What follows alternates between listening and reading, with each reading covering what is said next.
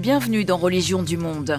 Comment appréhender la douleur et la souffrance provoquées par une catastrophe comme le séisme qui a dévasté il y a deux semaines la Turquie et la Syrie et a coûté la vie à des dizaines de milliers de personnes?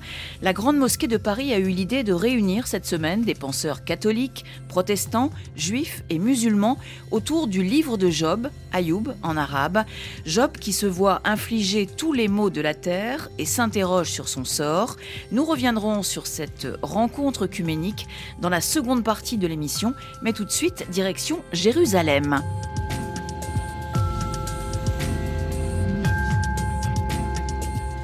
Vincent Lemire, bonjour.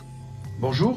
Vous êtes euh, historien et directeur du Centre de recherche français à Jérusalem, où vous travaillez régulièrement depuis 25 ans. Jérusalem, ville sainte pour les trois religions monothéistes, judaïsme, christianisme et islam. Ville fascinante qui vous a inspiré une formidable BD, Histoire de Jérusalem, parue aux éditions Les Arènes. Vous en signez le texte et le scénario. Christophe Gaultier, le dessin et Marie Galopin, la couleur.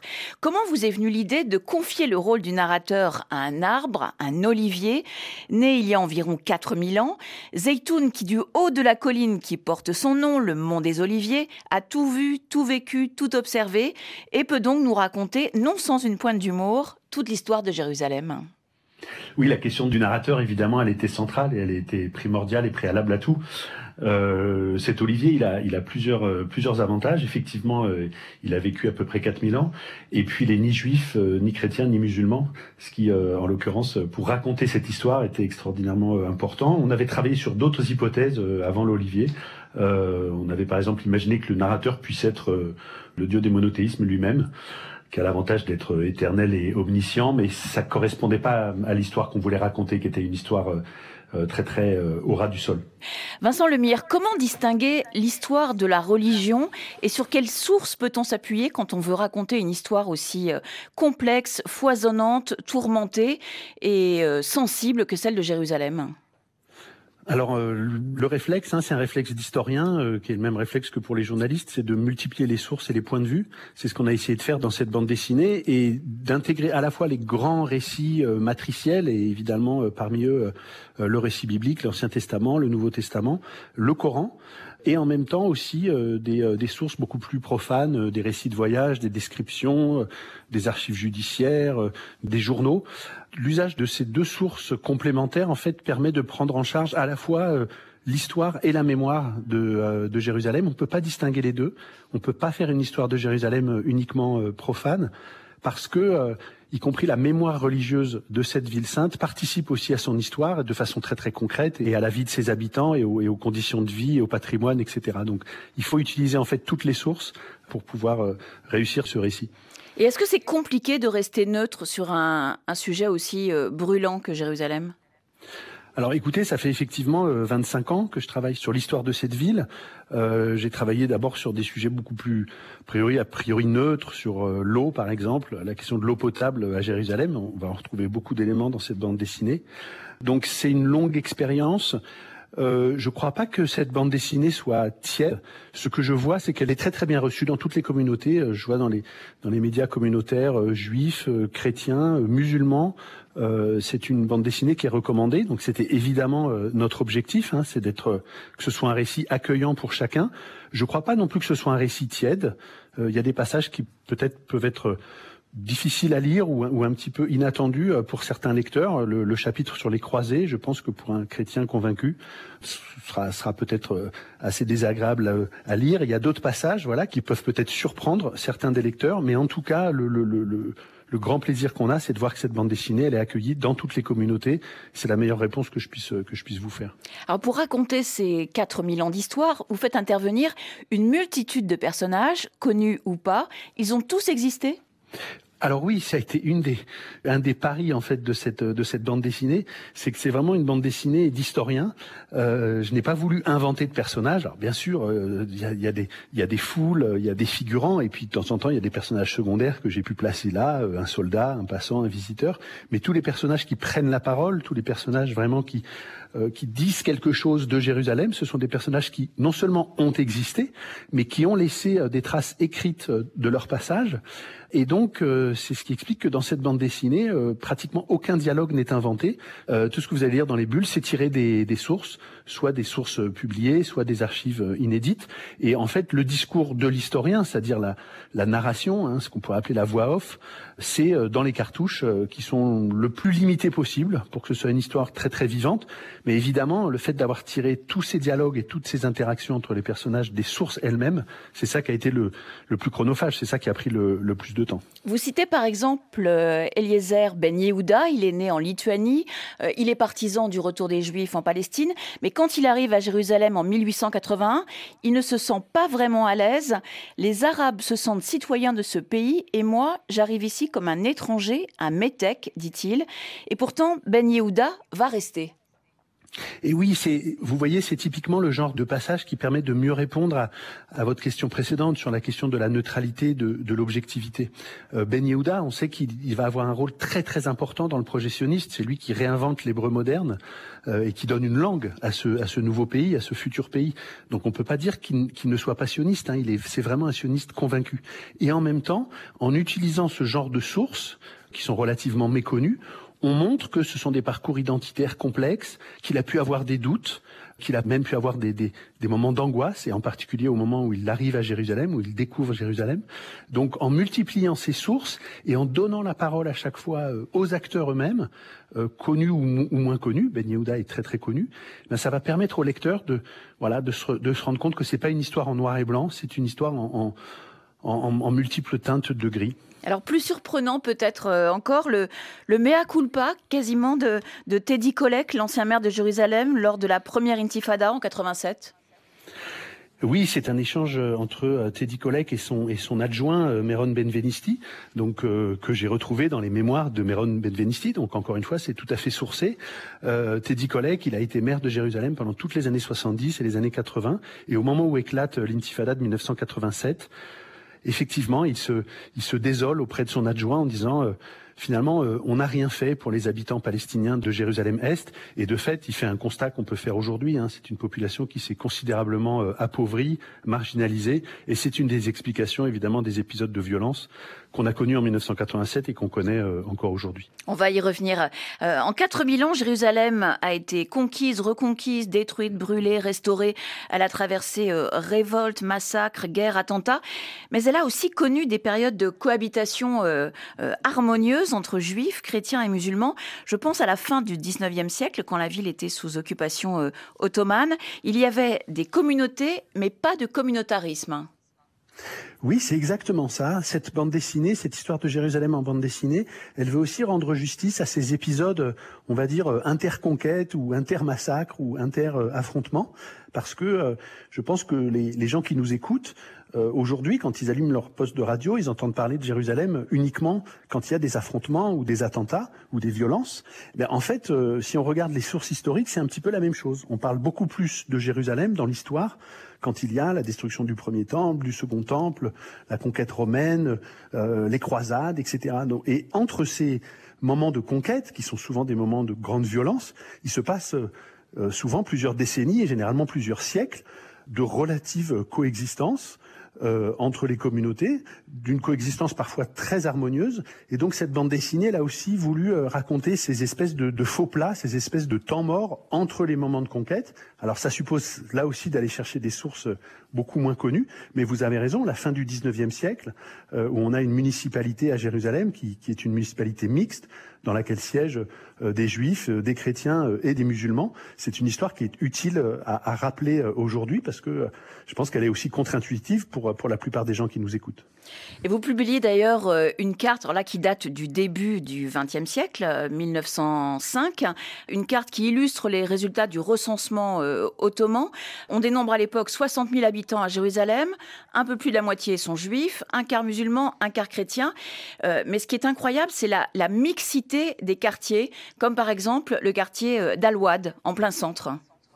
Oui, ça c'est très très important à rappeler aussi euh, quand aujourd'hui euh, euh, les gens qui nous écoutent et qui connaissent Jérusalem ou qui vont aller visiter Jérusalem, on va leur parler du quartier juif, du quartier chrétien, du quartier musulman, comme si de tout temps cette ville avait été comme ça divisée en quartiers très très très très séparés et puis à l'ouest des juifs israéliens, à l'est des arabes palestiniens.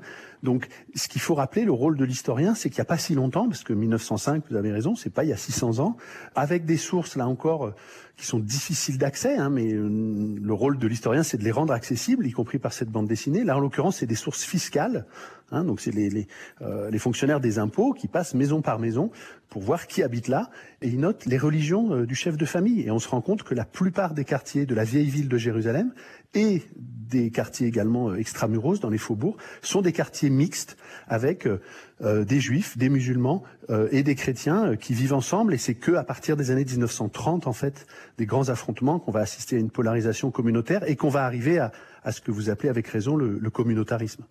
Est-ce qu'en se replongeant dans le passé de Jérusalem, les politiques ou les diplomates pourraient trouver des pistes pour essayer de sortir de ces 76 ans de conflit israélo-palestinien alors, je le crois très sincèrement. Euh, de deux façons. Euh, la première façon, ça pourrait être de, se reporter à, ce que je viens de, raconter, l'histoire de cette municipalité mixte de Jérusalem qui a fonctionné pendant une soixantaine d'années, des années 1860 aux années 1930, alors que ce, n'est plus le cas euh, aujourd'hui. Hein. Aujourd'hui, on a une municipalité de Jérusalem-Ouest qui gère également les affaires de Jérusalem-Est, mais mais voilà, de façon extrêmement, extrêmement déséquilibrée. Donc ça, ça pourrait être une première source d'inspiration.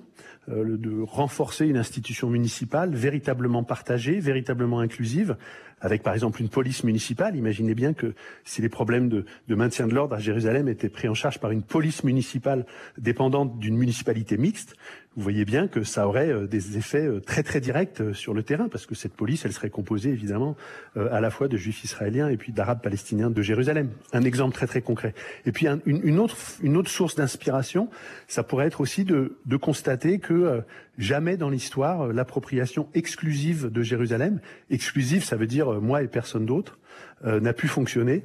Le dernier exemple en date, ce sont, ce sont les croisades. Euh, les croisés ont, non seulement massacré tous les juifs, mais aussi tous les musulmans, mais aussi tous les chrétiens non catholiques euh, à leur arrivée euh, à Jérusalem. Et on sait bien comment ça s'est terminé. En même temps, euh, le dernier chapitre de votre euh, bande dessinée, L'impossible capital, euh, qui commence en 1947 et qui ne se termine pas, le récit de, de Zeytoun, l'Olivier, s'achève par une interrogation. Quel avenir pour Jérusalem dans 50 ans ou dans 500 ans? Et il échafaude, il propose différents scénarios possibles. Et dans l'un de ces scénarios, Jérusalem est devenue une ville théocratique dans laquelle les religieux auraient accaparé le pouvoir expulser les laïcs, construit le troisième temple et éradiquer euh, toute culture profane. Quand on voit ce qui se passe en ce moment en Israël avec l'extrême droite et les partis sionistes religieux, euh, membres de la coalition la plus à droite que le pays ait jamais connue, est-ce que vous avez l'impression d'avoir joué les visionnaires ou est-ce qu'on est quand même loin de ce scénario catastrophe? Alors écoutez, euh, effectivement, c'est la dernière double page de la bande dessinée dont vous parlez, où on a redonné la parole à Zaytoun, à cet Olivier, je me suis dit, bon, il a vécu 4000 ans, après tout, il n'y a pas de raison qu'il meure en 2023, donc il a un avantage sur nous, il va vivre plus longtemps, et puis il a tellement euh, vécu l'histoire de cette ville qu'il est capable d'échafauder euh, des scénarios. Alors il y a des scénarios tout à fait optimistes, il y a des scénarios un petit peu plus amusants, comme le, le, le, Bible Land, cette espèce de, de ville-musée où il n'y a plus que des touristes et des pèlerins. Il y a un autre scénario où ce serait les Nations Unies qui auraient définitivement neutralisé euh, tous les facteurs de trouble en installant le siège des Nations Unies euh, sur le mont des Oliviers. Euh, voilà, donc c'est des scénarios un petit peu fantaisistes, hein, mais en même temps qui ont à voir aussi avec des origines historiques. Et puis il y a ce scénario, effectivement, un petit peu catastrophe, où on voit des formes de confessionnalisation des affrontements politiques. Effectivement, c'est ce qu'on observe aujourd'hui des deux côtés, hein, euh, il faut le dire. Il y a aussi une forme de confessionnalisation et d'islamisation de la cause nationale palestinienne, à Jérusalem en particulier. Et puis en face, il y a effectivement euh, ce qu'on appelle les adeptes du troisième temple, hein, euh, ces juifs sionistes religieux qui montent sur l'esplanade des mosquées pour y prier très ostensiblement et qui voudraient détruire les mosquées qui s'y trouvent et construire le, le troisième temple. Donc c'est vrai qu'on est on est plutôt dans, des moments de grande inquiétude. Et notre Olivier Zeytoun, ben, il, il, relaie cette inquiétude. Et en même temps, voilà, quand on connaît ces 4000 ans d'histoire, on se dit que la roue finira toujours par peut-être par tourner dans un, dans un autre sens.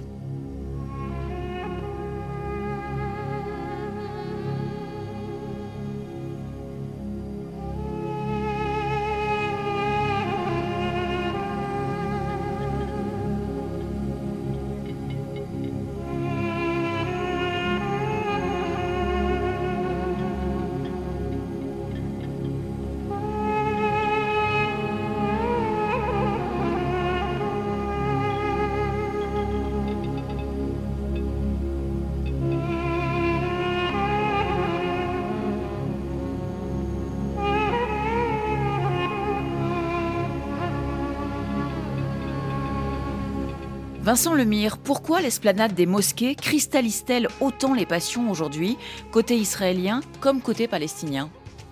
Écoutez, cette esplanade, ce large sanctuaire, euh, c'est effectivement euh, le lieu euh, réputé du premier temple, construit peut-être par un certain Salomon, du second temple en tout cas, entamé par les Perses et terminé par, par Hérode. c'est le lieu du dôme du rocher, qui est le plus ancien monument islamique conservé au monde le dôme du rocher est bien plus ancien que tout ce que vous pouvez voir euh, à la Mecque, et tous les musulmans du monde le, savent. Hein. le dôme du rocher euh, précède la fixation du texte coranique. Euh, donc effectivement, alors de ce point de vue-là, j'allais dire Dieu merci, les chrétiens sont un petit peu en dehors du coup. Hein. le, Saint-Sépulcre est situé à quelques centaines de mètres de là, donc ça, au moins, ça évite cette problématique. Mais on avait un arrangement euh, qui date de 1967, hein, au moment de la guerre des six jours, euh, et qui était due à une, une, discussion entre Moshe Dayan et les autorités islamiques euh, de la ville. L'idée, c'était de dire l'esplanade des mosquées est un lieu saint musulman, ce que c'est de fait actuellement, et de construire en contrebas un très très vaste parvis face au mur des lamentations, en détruisant le quartier maghrébin de Jérusalem. Et donc ça, c'était le statu quo qui a été mis en place en 1967, et c'est ce statu quo qui est remis en cause depuis quelques années, effectivement, par, euh, par ces sionistes religieux. Et donc l'affrontement est pratiquement euh, inévitable sur l'esplanade des mosquées dans les, dans les semaines et les mois qui viennent, et notamment avec la période de Ramadan qui s'annonce à partir du, du, 22 mars. Mais le, le suprémaciste Itamar Ben-Gvir, le ministre israélien de la Sécurité nationale, s'est rendu sur l'esplanade des mosquées le 3 janvier dernier. Un crime pour le Hamas, une provocation pour l'autorité palestinienne. Et la, sa visite, on avait peur hein, que sa visite, euh, euh, comme celle d'Ariel Sharon en, septembre 2000, ne déclenche euh, une nouvelle intifada. Et finalement, les réactions sur le, terrain côté palestinien ont été modérées. Est-ce que ça, c'est un, signe d'espoir ou au contraire, ça ne veut rien dire dans la, mesure où, depuis quelques semaines, les attentats se multiplient à Jérusalem, dont l'un commis par un Palestinien de 13 ans seulement? Oui, oui, vous avez raison. En fait, ça, ne veut rien dire. La réaction, elle est décalée. Ça n'a pas été une réaction euh, immédiate, spontanée euh, des jeunes sur l'esplanade. Bon, il faut dire aussi qu'Itamar Bengvir est venu vers 6 heures du matin et qu'il a passé 13 minutes. Hein, et qu'il avait annoncé la veille de façon euh, tout à fait tactique qu'en fait il reportait sa visite de plusieurs jours. Donc entre guillemets, personne n'était prêt pour l'affrontement pour et de ce point de vue-là, sur le plan tactique, il a très très bien joué. Euh, d'une certaine manière, il a coché sa promesse électorale en 13 minutes, euh, très très tôt matin, et sans que personne n'ait pu s'y préparer. Mais vous avez raison, euh, le, le plus important, c'est pas ça. Le plus important, c'est que le niveau de violence n'a jamais été aussi élevé à Jérusalem et en Cisjordanie depuis la fin de la deuxième intifada. On a eu plus de 200 morts palestiniens en Cisjordanie au cours de la seule année 2022, pratiquement 45 morts au mois de janvier dernier. Donc on, on, a, on a des bilans qui, sont, qui montrent en fait qu'on euh, est sur des niveaux de violence et des niveaux d'affrontement qui sont très très importants. Et vous avez raison, euh, ces violences se rapprochent de plus en plus de Jérusalem, à Jérusalem-Est, autour de l'esplanade des mosquées et avec des assaillants qui sont de plus en plus jeunes. Euh, vous avez raison, des, des, assaillants armés, encore hier, de 13-14 ans. Vincent Lemire, depuis quelques semaines, des dizaines de milliers d'Israéliens euh, manifestent tous les samedis contre la réforme de la justice préparée par le nouveau gouvernement, réforme qui priverait notamment la Cour suprême de son droit de regard sur les lois euh, votées par la Knesset. Est-ce que ce réveil de la gauche israélienne vous donne de l'espoir? Alors, d'autant plus que ce n'est pas seulement la gauche. Hein. Il y a vraiment dans la rue, il y a des gens de gauche, des gens du centre, des gens de droite. C'est d'ailleurs pour ça que personne ne parle euh, des Palestiniens, parce qu'il euh, il faut surtout pas rompre ce consensus israélien relativement transpartisan sur la question de la justice et de la démocratie en Israël et en Israël seulement. Euh, il y a également des, des religieux hein, qui manifestent. Donc, c'est vrai que c'est un mouvement euh, assez large, assez inattendu à ce niveau-là. En même temps, en face, il y a un gouvernement qui est extrêmement déterminé et qui, j'allais dire, euh, sur le simple plan technique, est un gouvernement légitime puisqu'ils ont 64 euh, sièges à la Knesset sur 120 députés. Ils ont un mandat pour réaliser les réformes qu'ils sont en train de réaliser. Donc, euh, oui, il y a une société civile extrêmement dynamique en Israël. Il y a en ce moment un, un affrontement qui est en préparation, mais, euh, mais le gouvernement euh, a été légitimement élu et a une majorité pour, euh, pour dérouler son, son, programme. Vincent Lemire, vous avez travaillé six ans sur ce roman graphique. Avez-vous encore des choses à apprendre, à découvrir sur Jérusalem? Alors avec cette bande dessinée, j'ai appris énormément de choses ne serait-ce que parce que justement j'ai dû descendre très très finement dans les sources. J'ai rencontré énormément de personnages que je ne connaissais pas, des personnages féminins aussi, parce que euh, il y a eu un gros effort pour mettre en lumière, j'allais dire, les personnages féminins de l'histoire de, de, Jérusalem, parce que si on n'y fait pas attention, euh, c'est une histoire extrêmement masculine. Hein. des religieux et des soldats, on va dire. Voilà, donc c'est quand même euh, plutôt plutôt masculin. J'ai rencontré des, des personnages que je ne connaissais pas. J'ai travaillé, vous l'avez dit, pendant pratiquement 5 à 6 ans pour euh, scénariser et storyboarder cette bande dessinée. Le succès qu'elle rencontre aujourd'hui euh, nous donne à penser que, voilà que ça valait la peine et c'est possible voilà il est possible que, qu'on en propose peut-être dans les années qui viennent une version encore euh, augmentée parce qu'évidemment euh, voilà elle fait 250 pages 10 chapitres de 25 pages mais elle pourrait être encore un petit peu plus détaillée sur certains aspects. Elle va être traduite en hébreu en arabe? Alors oui, tout à fait. Euh, il y, a, deux projets parallèles qu'on va essayer de connecter. Euh, tous mes livres précédents hein, ont été traduits euh, en hébreu et en arabe, hein, donc j'ai l'habitude.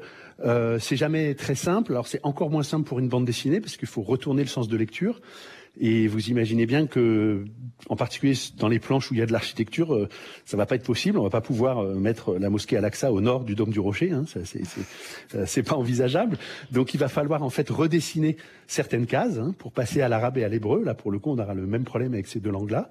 Donc, arabe et hébreu, c'est en cours. Euh, anglais également.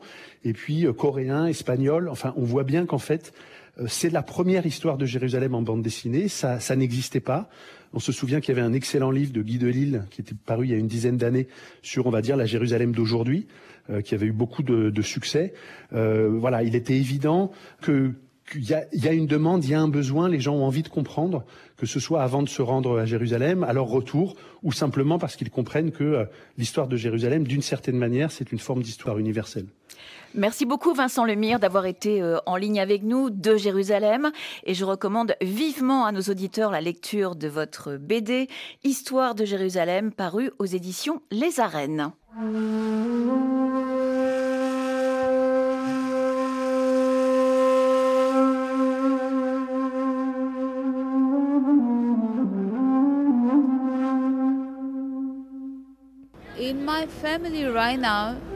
Dans ma famille, pour le moment, 34 personnes sont mortes. Et ce n'est que dans ma famille. Je suis tellement triste. Je ne peux pas vous exprimer mes sentiments. Nous ne ressentons plus rien maintenant.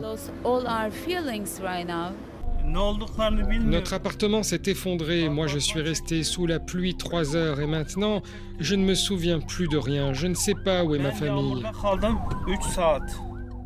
Aujourd'hui, quatre corps ont été sortis. Mon frère, ma mère, mon père et ma tante. Hier, nous avions un peu d'espoir, peut-être 5%. Mais aujourd'hui, aucune chance. Je sais que je ne peux pas dire ça car nous avons besoin d'espérer, mais je sais aussi que personne ne peut survivre sous ce genre d'immeuble durant trois jours et demi sans eau. Je n'y crois plus, même si je veux y croire encore. On essaie au moins de retrouver les corps en une pièce pour les enterrer dignement. On ne reçoit aucune aide. Allez sur n'importe quel site de suivi aérien, vous savez, là où on peut suivre les itinéraires des avions. Vous verrez tous les avions chargés d'aide qui atterrissent en Turquie. Le ciel syrien, lui, est vide. La Syrie n'existe plus pour personne. J'ai beau vous raconter ce que nous vivons ici, les mots ne sont pas assez forts pour décrire notre détresse. Près de 42 000 morts et le chiffre pourrait doubler selon l'ONU, c'est le bilan provisoire du séisme qui a frappé le 6 février le sud de la Turquie et le nord de la Syrie. Face à pareille catastrophe et au désespoir des survivants qui ont tout perdu dans le séisme, on l'a entendu, la foi n'empêche pas de se poser des questions. Quel sens donner à l'incompréhensible? Comment accepter l'inacceptable? Pourquoi eux? Et pas moi, d'où l'idée de la Grande Mosquée de Paris de réunir mercredi des spécialistes du livre de Job, figure commune aux trois traditions monothéistes, pour parler de la douleur et de la souffrance dans les traditions abrahamiques. Que raconte le livre de Job? Véronique Guémard a posé la question à Frédéric Lechterflack, professeur à Sciences Po.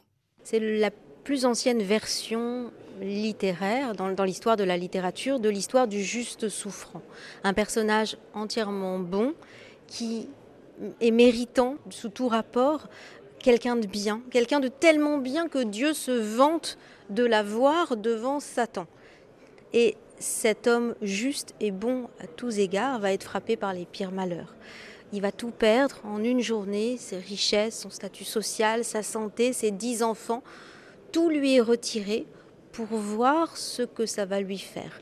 Et c'est, au fond, c'est un récit, mais c'est aussi une parabole qui, incarne, qui emblématise toutes les questions qu'on se pose quant à la distribution du malheur. Pourquoi des choses affreuses arrivent à des gens bien? Pourquoi euh, l'aléa? Pourquoi le hasard fait que telle personne se voit, se voit frapper, telle autre qui était juste à côté est indemne. Comment, comment c'est distribué? Est-ce que tout ça a un sens ou est-ce que tout ça n'a pas de sens? Ça porte toutes nos questions. Pourquoi moi euh, Et d'ailleurs, vous avez écrit un livre, Pourquoi le mal frappe les gens bien? C'est cette histoire. Oui, pourquoi le mal frappe les gens bien? Avec un point d'interrogation. Évidemment, pour moi, l'idée n'est pas d'essayer de répondre à cette question, l'idée est de prendre cette question comme un symptôme, que j'essaie de commenter, que j'essaie de creuser. Qu'est-ce qu'elle signifie cette question? Elle a l'air naïve, on a l'impression que c'est une question posée par un enfant. Hein. pourquoi le mal frappe les gens bien? Pourquoi des choses affreuses arrivent à des gens qui ne les méritent pas? On a l'impression que c'est une question naïve, mais en réalité, cette naïveté, cette question à hauteur d'enfant, elle a une signification, elle porte une exigence de notre part, à nous humains, que notre vie ait un sens, que tout ça ait un sens, elle porte une exigence de dignité humaine. Et donc c'est cette question en fait que j'explore dans mon livre faisant confiance à la littérature, en prenant la littérature pour guide, parce que la littérature, elle ne cherche pas à résorber le scandale. Elle ne cherche pas à répondre trop vite. Elle ne cherche pas à faire comme la théologie ou la philosophie, c'est-à-dire à proposer des solutions intellectuelles à ce problème du mal. La littérature, elle reste sur la ligne de crête du scandale. Elle reste sur l'incandescence de, de, cette émotion de sidération et de scandale et elle cherche à explorer sa signification. Et je crois qu'en faisant ça, elle rend davantage justice à l'exigence de dignité humaine et surtout, elle offre une forme de réparation, de consolation, qui n'est pas cette consolation un peu simpliste et, grossière qui va consister à dire à quelqu'un qui souffre c'est pas si grave ce qui t'arrive. Parce que oui c'est grave c'est vraiment grave. La littérature elle dit c'est vraiment grave et je vais t'aider à essayer de comprendre qu'est-ce qui se joue là. Et en te donnant cette forme de reconnaissance en te servant finalement de, de cour d'appel auprès de laquelle tu peux euh, porter ta plainte plus haut, ta plainte contre l'injustice du sort, ta plainte contre la distribution aléatoire du malheur, je t'apporte une forme de justice, une forme de réparation.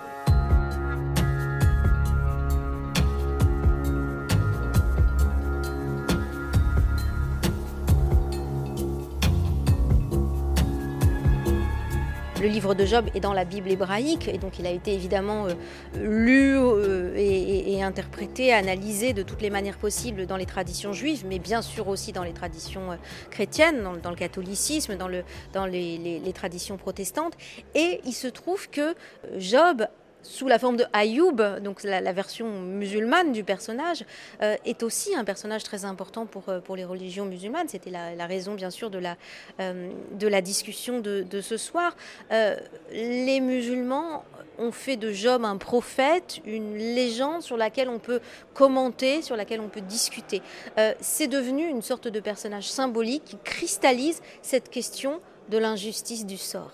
Et c'est important d'en parler aujourd'hui, en ce moment, avec euh, notamment ce drame euh, qui s'est produit dans le sud de la Turquie, le nord de la Syrie, avec le nombre très important de, morts, de blessés, de destructions. Qu'est-ce que ça envoie comme message?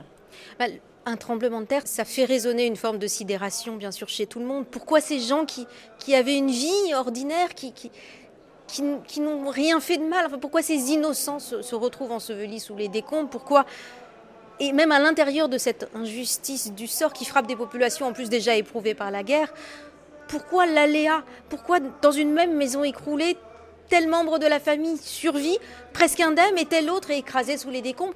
Est-ce qu'il y a de la logique là-dedans? Est-ce qu'il y a du sens? Donc un événement comme celui-là, il fait résonner évidemment ces questions. Mais on n'a pas besoin de traverser une expérience collective pour porter ces questionnements. Un deuil, une maladie, euh, une déception très grave, un accident dans votre vie intime, ça peut provoquer cette forme de, naufrage euh, qui euh, va vous conduire à vous questionner sur est-ce que tout ça a un sens et comment est-ce qu'on fait pour vivre avec le scandale, pour vivre dans un monde où les enfants peuvent mourir et où tout le monde semble continuer à vaquer à ses affaires comme si ce n'était pas une objection qui devait tout arrêter. Moi, ce que j'essaie de, voir effectivement dans mon livre, c'est comment la littérature, elle, elle prend en charge ce besoin que ça ait du sens, mais sans fournir des réponses intellectuelles, sans chercher à refermer la fracture, en la maintenant ouverte, ce qui est encore la meilleure manière de respecter la dignité humaine et notre besoin que tout ça ait du sens. Le livre de Frédéric Lechterflack, Pourquoi le mal frappe les gens bien, la littérature face au scandale du mal, est paru chez Flammarion en 2023. L'islamologue Boumedienne Ben Yahya, secrétaire général de la coordination des organisations islamiques de Suisse, participait lui aussi à cette rencontre à la Grande Mosquée de Paris.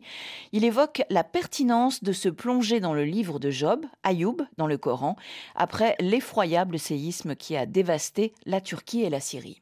Pour les musulmans, Job est véritablement un prophète, un modèle de la patience et de l'endurance. Donc c'est Ayoub Ayoub, absolument. La signification euh, euh, profonde d'ailleurs de son nom signifie être dans cette constance incessante de revenir vers Dieu à chaque moment il est éprouvé.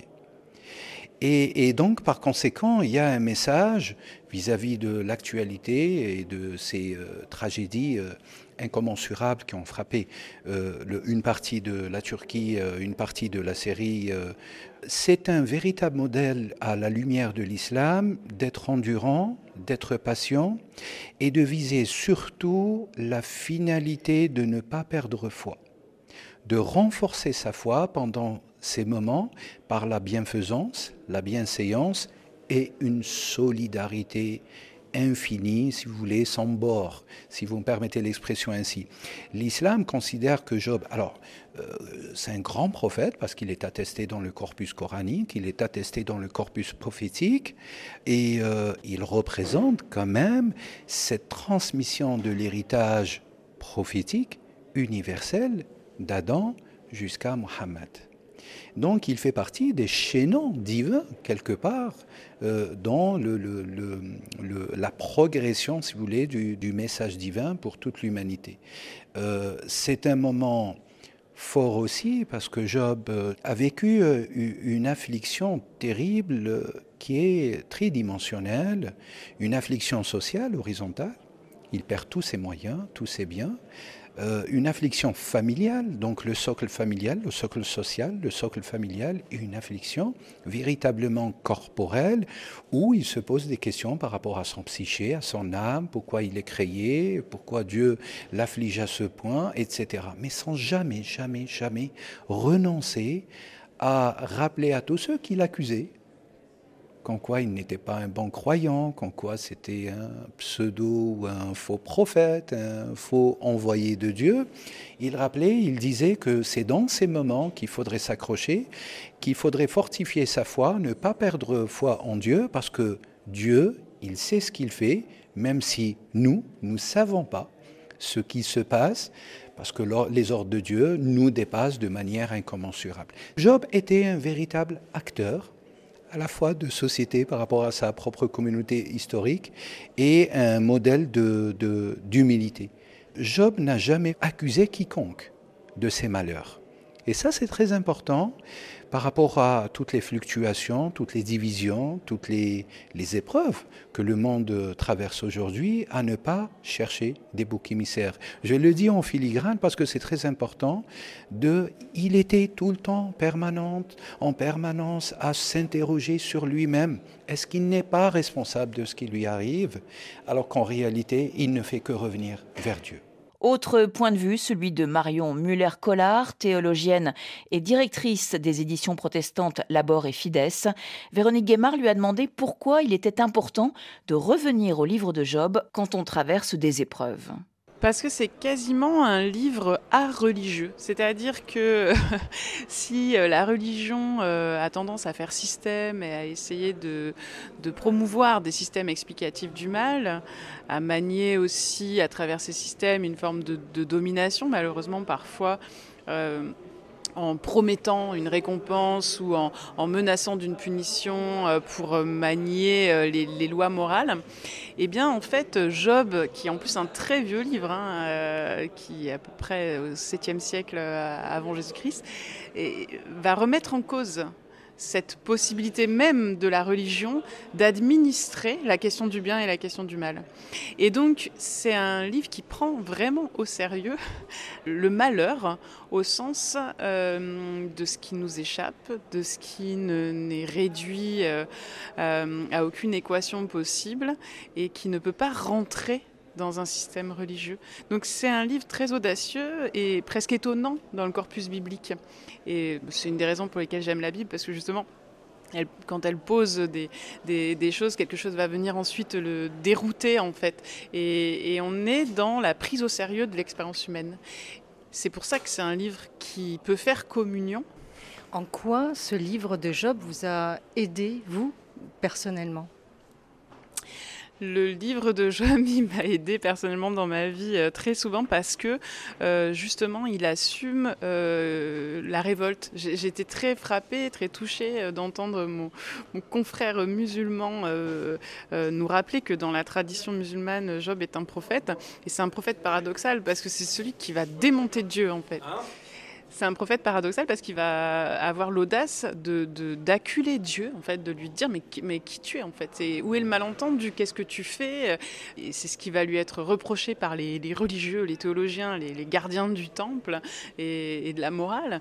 Et c'est pour ça, moi, que c'est un personnage qui m'est sympathique. Moi, je suis pas quelqu'un qui a grandi euh, dans une obsession religieuse. J'y suis venu par goût, d'abord par goût littéraire, et puis ensuite, voilà, j'ai, tracé mon chemin par un amour profond de ces textes, ces textes biblique. Et donc, quand ça prend tout à coup une tournure dogmatique, ça ne m'intéresse plus, quoi. Parce que c'est. Et, c'est ce que j'aime rappeler aussi, c'est que ce sont des histoires, en fait. Ce sont des textes qui ont une puissance littéraire. Et donc, il a cette puissance littéraire, Job, de nous autoriser à un temps de révolte. Et ça aussi, c'est assez contre-intuitif par rapport à ce qu'on se représente du religieux. Et, et d'avoir au cœur de ce texte un personnage dont en plus une des grandes traditions religieuses fait un prophète qui ose dire à Dieu, mais tu te paye ma tête. Hein. Euh, je trouve ça très fort. Aujourd'hui, pourquoi c'est important de rappeler cette histoire et de rappeler peut-être cette histoire à ceux qui sont dans cette souffrance? Parce que c'est justement un témoin et c'est quelque chose que, Frédéric Leichter-Falk euh, dit très vite dans son livre euh, Pourquoi le, mal frappe les gens bien. C'est celui qui prend le premier coup. C'est ça la force du personnage littéraire et donc du personnage biblique, c'est de dire ce sentiment d'injustice dans lequel vous vous trouvez, parce qu'il n'y a rien qui justifie que ce soit tombé sur vous et la révolte que vous avez envie d'adresser, en même temps, vous ne savez pas tellement à qui l'adresser, parce que ça, se révolter, comme dire merci, comme tout ça présuppose en fait qu'il y a une orchestration et qu'on a réduit le coût du sort à un système. Et eh bien cette révolte-là qui monte des tripes quand même, parce qu'on a besoin en fait de s'adresser, d'adresser notre plainte à quelqu'un. Et eh ben, elle a, elle a une place dans votre vie maintenant, et elle a une place préexistante dans un texte qui, accompagne l'humanité depuis des siècles. Et, ça, c'est déjà, ça fait de Job un frère, un, vrai compagnon de route. Et donc, il aide Job à agir aussi après? Pour moi, ce que, ce que Job dessine comme chemin possible, c'est de, de sortir à un moment donné du pourquoi pour aller dans le comment.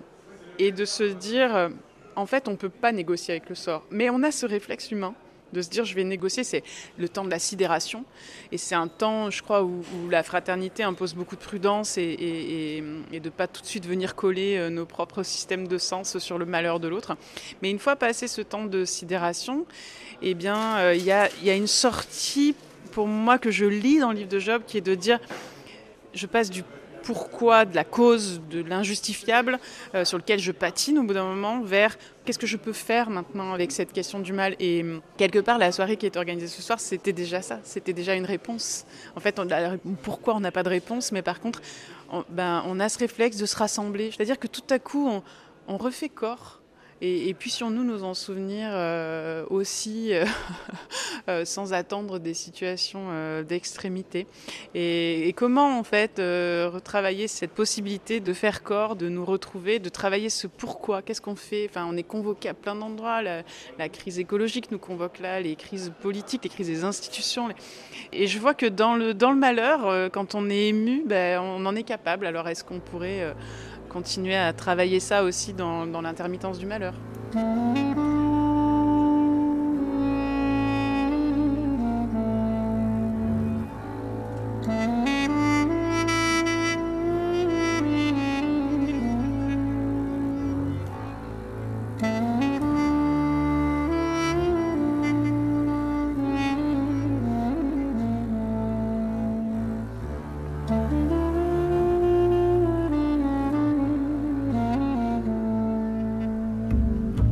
Va terminer cette émission avec un livre au cœur de l'actualité, La dimension du temps dans le Coran, paru chez Grasset, et signé Mahmoud Hussein, pseudonyme commun de Bagat El Nadi et Adel Rifat. La parole de Dieu révélée au prophète Mahomet et exprimée dans le Coran est-elle imprescriptible en tout temps ou en tout lieu, comme le pensent les littéralistes, les fondamentalistes, les djihadistes, ou au contraire, les versets coraniques doivent-ils être interprétés à l'aune de notre société contemporaine? Et des valeurs humanistes universelles. Adèle Rifat, ces questions découlent d'une autre question qui a suscité euh, un grand débat vers le IXe siècle. Le Coran a-t-il été créé ou incréé? Ce débat euh, semble aujourd'hui euh, pour beaucoup incompréhensible, mais il a une très grande importance parce que il y a eu en gros les, les tout premiers théologiens rationalistes qui sont les Mu'tazilites et qui ont dit que le Coran est créé c'est-à-dire qu'il ne participe pas du créateur, mais de sa création. Et donc, il passe par un relais dans la création, en l'occurrence le prophète. Et donc, à partir de ce moment-là, vous avez un espace qui permet d'interpréter, de remettre euh, dans le contexte la parole divine. Tandis que les autres, la, très grande tradition qui tient le Coran pour euh, incréé part de cette notion que c'est Dieu lui-même qui, de tout temps, bien avant la création, a tout décidé. En même temps que, d'ailleurs, il revient à chaque instant et il peut tout changer. Donc, il n'y a aucun espace de liberté d'interprétation. L'homme n'a pas de libre arbitre. C'est simple, parce que son libre arbitre suggérait une limite à la toute-puissance de Dieu. Et c'est ça qu'ils ne comprennent pas. Bien sûr, on simplifie à l'extrême là, mais c'est une pensée très sophistiquée qui a donné de très grands écrivains, de très grands penseurs. Mais enfin, pour résumer les choses, on en est là. Et finalement, c'est cette tendance qui a gagné la partie pour des raisons euh, sur lesquelles euh, on pourrait revenir ensuite. Mais enfin, vers le, XIIe siècle, très certainement, avec Averroès, on termine euh, la, grande période où on pouvait discuter de ces choses. Et tout a été tranché dans le sens de cette pensée. Et c'est en même temps un, moment très grave que traverse l'Empire musulman, qui n'est plus un mais trois, puisqu'il a trois capitales pratiquement. Il y a Bagdad, il y a Cordoue il y a le Caire. Et puis, euh, même, il y a des guerres entre eux. Et donc, euh, voilà, c'est les militaires qui prennent le, qui prennent le pouvoir et qui de moins en moins supportent ce qu'on a appelé l'ijtihad, c'est-à-dire une libre discussion sur le sens de la parole de Dieu. Donc, là, tout se termine sur une tradition qui fait que on ne discute plus, on ne vous demande pas votre avis, c'est comme ça et pas autrement. Et donc, la question qui se pose avec des individus, ce dont nous parlons, c'est ces millions de gens qui sont imprégnés de valeurs universalistes et, humanistes, là, la question qui se pose, c'est comment est-ce que je peux assumer le fait que je crois que le Coran est la parole de Dieu? Telle que transmise aux prophètes, et en même temps, il y a toute une série de versets qui, très visiblement, ne pouvaient se comprendre qu'au 7e siècle et dans le contexte du 7e siècle, mais ne peut plus nous concerner aujourd'hui. C'est ça le vrai problème. Donc, si je vous comprends bien, le Coran répond aux questions liées à la période de la Révélation, l'Arabie du 7e siècle, à charge pour les musulmans d'aujourd'hui de trouver eux-mêmes les réponses qui n'existent pas dans le Coran en réfléchissant, en pratiquant ce qu'on appelle l'ijtihad. Pour nous, ce qui est capital, c'est de se défaire de ce dogme de l'imprescriptibilité intégrale du Coran. Il y a des choses évidentes qui restent et d'autres qui ne peuvent pas nous concerner. Et ça, à partir du moment où on le lit dans le Coran, on conclut que lorsque Dieu a voulu, c'est Dieu qui a voulu, inspirer aux prophètes des versets circonstanciels. On n'a pas le droit, nous, aujourd'hui, de faire de ce que Dieu a voulu circonstanciel des versets perpétuels. Donc là, on arrive à l'idée que le, ce dogme-là qui emprisonne la pensée musulmane jusqu'ici, jusqu'aujourd'hui, ce dogme est contraire au Coran. C'est ça que nous voulons dire. Et donc, il faut s'en libérer.